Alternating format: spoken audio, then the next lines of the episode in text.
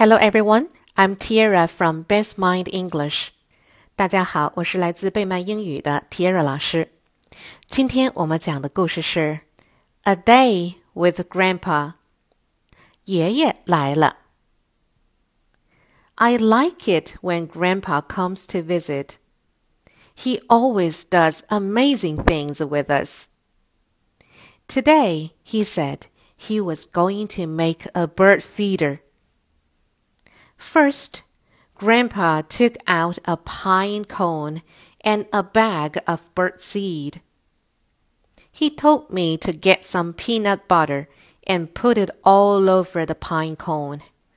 Then he told my sister to roll the pine cone in the bird seed. Next, Grandpa tied a strong string around the pine cone. We went outside and walked to a tree in the backyard.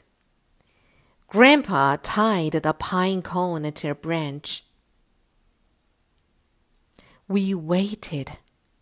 Soon a bird came and pecked at the pine cone. Grandpa said it was a sparrow. Later, a beautiful bluebird came to get some seeds. Grandpa said it was a blue jay. It was exciting. We like watching birds with Grandpa. Word list Amazing. A M A Z I N G. Amazing. Amazing means great, wonderful, hard to believe. Pine cone. P I N E, pine. Pine is a kind of tree. Cone, C O N E. Pine cone means a cone shaped fruit from the pine tree. String, S T R I N G. String.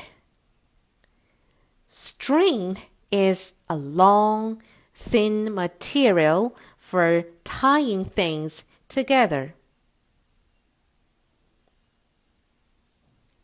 Peck. P E C K. Peck.